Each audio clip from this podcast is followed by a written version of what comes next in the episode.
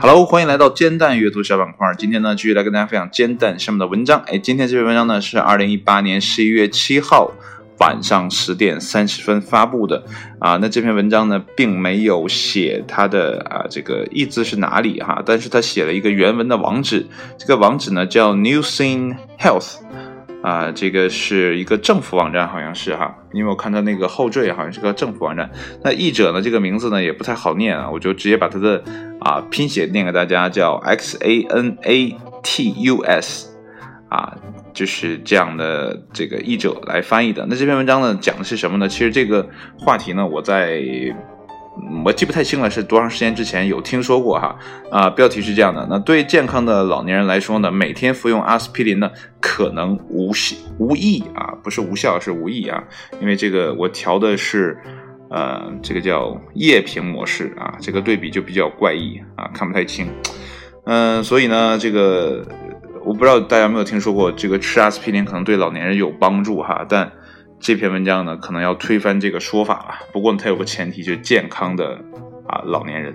那好了，我们就闲话少叙吧。兴许呢，这篇文章呢，会会会对你或者你的啊家人呢有所帮助。那好了，我们开始吧。那么一项新的研究发现呢，对于健康的老年人来说呢，每天服用低剂量的阿司匹林呢，并不能延长寿命，也不能预防心脏病或者中风的初次发作。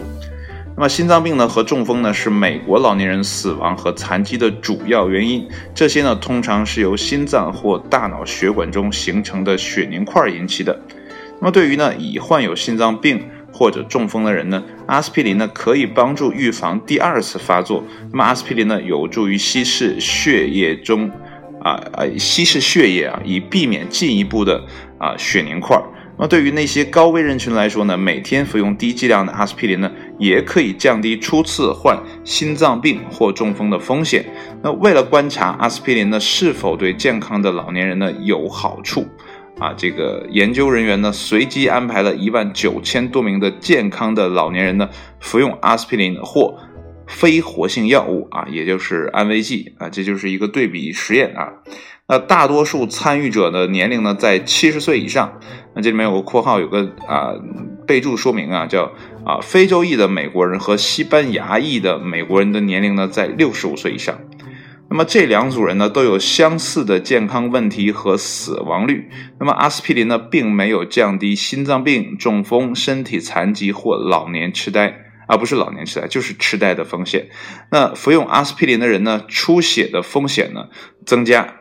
这已是已经是呢众所周知的定期服用阿司匹林的风险了。那么这些呢初步的发现呢，将有助于阐明阿司匹林在老年疾病啊防御中的作用。那么在美国国家卫生研究院啊国家衰老研究所负责这个临床衰老的研究啊这个员吧。这个，呃，这应该是艾文哈德利啊博士是这么说的。但呢，我们还需要学习的更多啊，这是啊这博士这么说的。呃，现在对于这些东西还不够了解啊，所以还需要更多的调查、学习啊以及研究。呃，那么最后呢，文章是这么说的：和你的医疗服务提供者谈谈你的健康风险，以及每天服用阿司匹林的。是否适合你啊？所以呢，无论是吃药还是吃什么啊，最好呢有一个明白人来告诉你啊啊，最好如果你觉得自己身体有不适的话呢啊，尽快的去医院做个体检，或者呢找一个中医啊给你号号脉啊，因为呃前前些日子吧，不是去培训嘛，然后啊碰到了。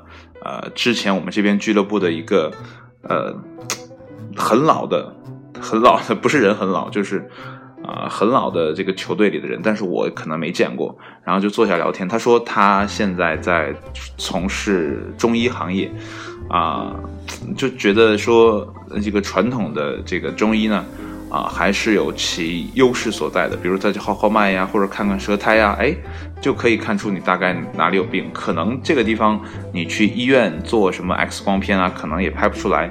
但是呢，哎，人家一看就能看出来。所以呢，呃，你自己有没有病啊？首先呢，你可以先观察一下啊，比如说，哎，我是不是每天起来都头晕呐？啊，或者呕吐呀？这样啊，就是不太正常的状况。如果你觉得，哎，连续好几天都。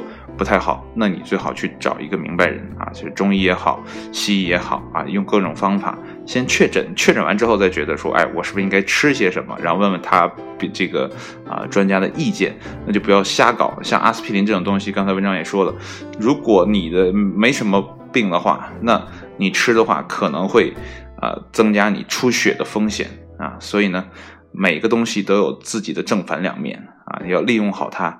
不要给自己搞的，本来是想啊更长寿，结果呢给自己搞得更短命啊，这样就不好了。